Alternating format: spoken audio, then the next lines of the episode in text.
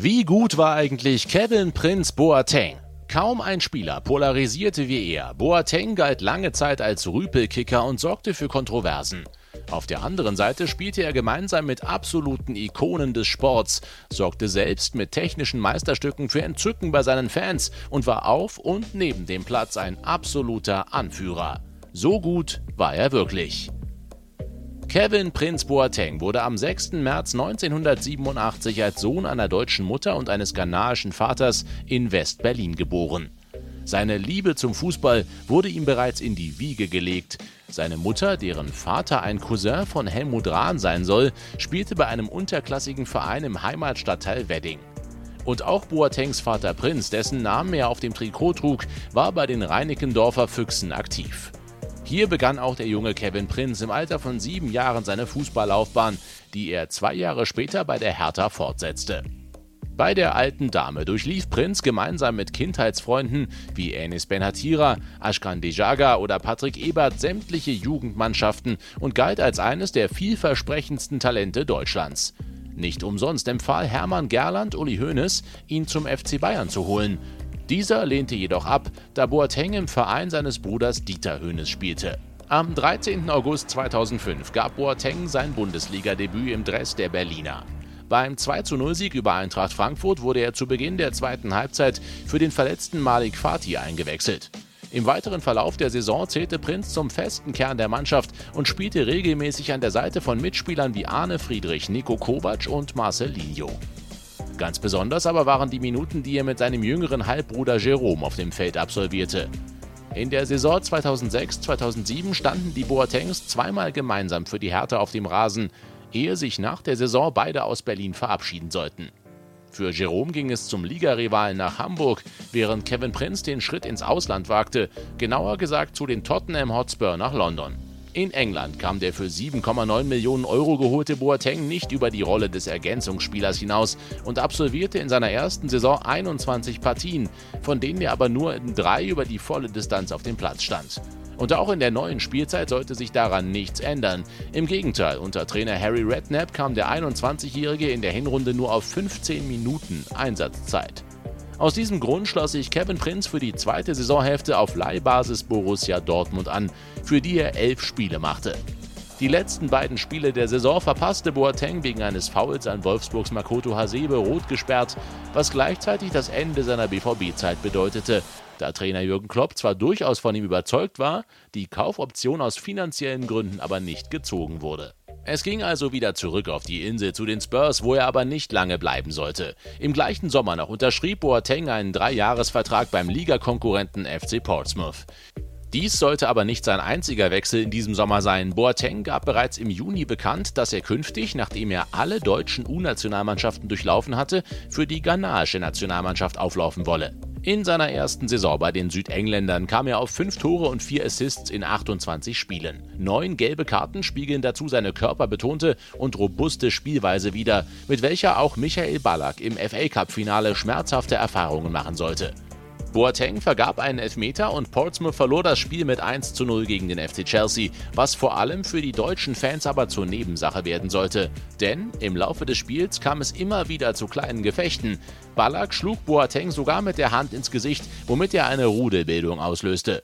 Ob es nun Fluch oder Segen für Ballack sein sollte, dass die Aktion ungeahndet blieb, ist sicherlich diskutabel, denn nur wenige Minuten später verletzte sich der Capitano bei einem Foul von Boateng so schwer, dass er die anstehende WM ausfallen lassen musste. Boateng hingegen fuhr mit Ghana nach Südafrika und traf, wie es das Schicksal so wollte, in der Gruppenphase direkt auf die DFB 11. Es kam also abermals zum Aufeinandertreffen der Boateng-Brüder, dieses Mal mit dem glücklicheren Ende für Jerome, dessen deutsche Mannschaft mit 1 zu 0 als Sieger vom Feld ging. Nichtsdestotrotz schafften es Boateng und seine Black Stars bis ins Viertelfinale, wo man dramatisch im Elfmeterschießen gegen Uruguay unterlag. Durch seine guten Leistungen bei der WM wurde Boateng auch für die Wahl zu Afrikas Fußballer des Jahres nominiert und schaffte es in die Elf des Jahres. In der Folge wechselte der 23-Jährige in der Sommertransferperiode zum FC Genua, die ihn aber direkt zu AC Milan weiterverliehen. Im Saisonverlauf avancierte Boateng an der Seite von Spielern wie Thiago Silva, Clarence Seedorf oder Ronaldinho zum Stammspieler in Mailand. Das erste Ausrufezeichen setzte er bei einem Einsatz in der Champions League am 15. September, als er den 1:0 Führungstreffer von Zlatan Ibrahimovic vorlegte. In seiner Premierensaison gewann Prinz mit den Rossonieri den Scudetto und bestritt 34 Spiele, in denen ihm drei Tore sowie drei Assists gelangen, was dazu führte, dass die Mailänder ihn nach der Spielzeit fest verpflichteten. In der Folgesaison kam Boateng auf starke neun Tore und sechs Vorlagen in 27 Spielen. Überragend war er dabei in zwei Spielen. Zum einen glänzte er am sechsten Spieltag beim 43 Sieg gegen Lecce, als er beim Stand von 0 zu 3 eingewechselt wurde und innerhalb von 14 Minuten die Partie mit einem Hattrick ausgleichen konnte. Zum anderen bewies er seine überragende Technik bei seinem Treffer zum 2:2 im Champions League Gruppenspiel gegen den FC Barcelona, als er eines der schönsten Tore der CL-Geschichte erzielte. Prinz pflückte einen hohen Ball unwiderstehlich aus der Luft, nahm diesen mit der Hacke mit und schloss schließlich trocken per Außenriss ins kurze Eck ab. Für die Saison 2012-13 erbte Boateng die prestigeträchtige Nummer 10. Für einen Titel sollte es aber nicht mehr reichen. Und dennoch beeindruckte Boateng mit seinen Leistungen auf und vor allem neben dem Platz. Im Testspiel gegen den Viertligisten Aurora Pro Patria stoppte Boateng in der 26. Minute das Spiel. Nach anhaltenden rassistischen Beleidigungen gegen dunkelhäutige Spieler von Milan und keinem Einschreiten des Referees nahm Boateng in einem Dribbling den Ball in die Hand und schoss ihn in Richtung der Tribüne, von der die Anfeindungen kamen. Er zog sein Trikot aus und ging vom Feld. Seine Mannschaftskollegen folgten ihm und das Spiel war beendet. Ein großer Mann lobte Italiens damaliger Nationaltrainer Cesare Prandelli. Überhaupt wird Boatengs Reaktion als ein wichtiger Schritt gegen Rassismus in Fußballstadien gewertet. In Italien hatte sich Kevin Prinz Boateng also durchaus einen Namen gemacht. Trotzdem ging es für den ghanaischen Nationalspieler im Sommer zurück nach Deutschland. Und zwar zum FC Schalke 04. Bei den Königsblauen brauchte Prinz keine lange Anlaufzeit und erzielte in seinen ersten acht Spielen fünf Tore. Am Ende der Saison qualifizierte sich Schalke mit dem dritten Platz erneut für die Champions League. Boateng kam wettbewerbsübergreifend auf 37 Spiele und 13 Torbeteiligungen. Die zweite Spielzeit in Gelsenkirchen lief für alle Beteiligten jedoch ganz anders als geplant. Nachdem die Schalker sportlich ihren Ansprüchen hinterherhinkten, kam es auch innerhalb des Vereins immer mehr zu Unruhen. Um an den letzten Spieltagen wenigstens noch das Minimalziel Europa League festzumachen, gab es intern einige Konsequenzen, von denen auch Boateng betroffen war. Nachdem er sich auf dem Weg in den Spielertunnel bei der 0:2 Niederlage in Köln einen lautstarken Disput mit einem Fan lieferte, wurde er von Sportvorstand Horst Held suspendiert. Neben dem damaligen Topverdiener wurden auch Sidney Sam und Marco Höger aus der Mannschaft geworfen. Allen dreien wurden lustlose Auftritte und fehlende Identifikation vorgeworfen. Für Boateng war es nicht der erste Rausschmiss in der jüngeren Vergangenheit. Bereits bei der WM in Brasilien soll er mit seinem Trainer aneinandergeraten sein und wurde vor dem letzten Gruppenspiel gegen Portugal aus dem Kader genommen. Prinz selbst bestreitet die Vorwürfe, bestritt aber seitdem keine Partie mehr für die ghanaische Elf. Gleiches sollte auch für den FC Schalke gelten, weshalb er vom Punkt seiner Suspendierung im Mai 2015 an vereinslos war. In dieser Zeit hielt er sich bei seinem Ex-Club AC Milan fit, die ihn im Januar 2016 mit einem Vertrag bis Saisonende ausstatteten. In seiner zweiten Zeit bei den Norditalienern war er jedoch nur Ergänzungsspieler und kam auf 14 Einsätze, in denen ihm ein Treffer gelang. Sein zum Saisonende auslaufender Vertrag wurde nicht verlängert. Und somit wechselte Boateng im Sommer 2016 auf die Kanaren nach Gran Canaria zu UD Las Palmas, wo er wieder zu den Leistungsträgern gehören sollte. Bereits in seinem ersten Spiel beim 4:2-Sieg gegen Valencia traf Prinz und war nun einer von sechs Spielern, die in den vier europäischen Top-Ligen jeweils einen Treffer erzielen konnten. Im weiteren Verlauf der Spielzeit kam er auf zehn Tore und fünf Vorlagen und hatte einen erheblichen Anteil am Nichtabstieg seiner Truppe. Von der Ferieninsel verabschiedete sich Boateng jedoch nach nur einer Saison wieder und unterschrieb abermals in Deutschland. Eintracht Frankfurt stattete Boateng mit einem Dreijahresvertrag aus. In der Main-Metropole war Boateng ein absoluter Leader und trieb seine Mannschaft von seiner Stammposition im zentralen Mittelfeld aus an. Frankfurt spielte eine gute Saison und konnte sich auch in der Bundesliga lange unter den Top 5 halten.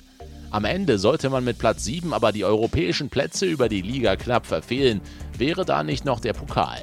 Hier schrieb das Team von Trainer Niko Kovac ein kleines Märchen, was den Satz Bruder, schlag den Ball lang in der ganzen Republik bekannt machte. Denn im Endspiel gegen den FC Bayern taten Boateng und Danny da Costa genau dieses. Sie schlugen den Ball lang. Und zwar für den Urheber des Satzes Ante Rebic. Dieser sorgte mit seinem Doppelpack dafür, dass das Märchen mit dem 3:1 Erfolg ein Happy End bekam und die Eintracht den Pokal mit an den Römer bringen konnte. Doch trotz seines Dreijahresvertrages und des Erfolgs in Frankfurt entschloss sich Kevin Prinz im Sommer 2018 weiterzuziehen und wechselte ein weiteres Mal nach Italien, und zwar zu US Sassuolo. Im Süden Europas sollte der Berliner auch für die nächsten Jahre beheimatet sein, denn neben Sassuolo gab er immer wieder halbjährige Gastspiele, so etwa beim großen FC Barcelona, beim AC Florenz, in der Türkei bei Besiktas Istanbul und nochmal in Italien beim AC Monza, bevor er letzten Endes am 1. Juli 2021 nach 14 Jahren seine Heimkehr perfekt machte und bei Hertha BSC unterschrieb. Die alte Dame befand sich zum Zeitpunkt seines Wechsels in einem strukturellen Umbruch, der sich nicht nur auf Seiten des Kaders, sondern auch intern bis auf die Führungspositionen erstreckte.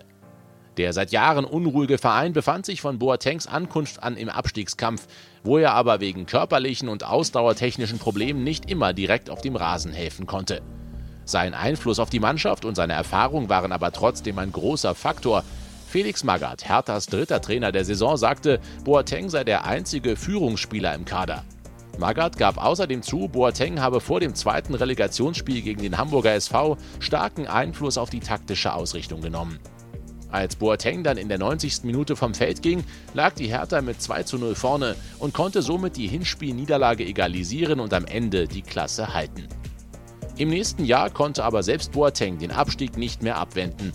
Zum Abschluss der Saison 2022-23 lagen die Berliner mit 29 Punkten auf dem letzten Tabellenplatz und mussten den bitteren Gang in die Zweitklassigkeit antreten. Allerdings ohne Kevin Prinz, der seine Karriere nach dem Auslaufen seines Vertrages am 11. August 2023 im Alter von 36 Jahren beendete. Was sind eure Lieblingserinnerungen an Kevin Prinz Boateng? Wo war eurer Meinung nach der Höhepunkt seiner Karriere und hätte Boateng es auf diesem auch in die deutsche Nationalmannschaft schaffen können?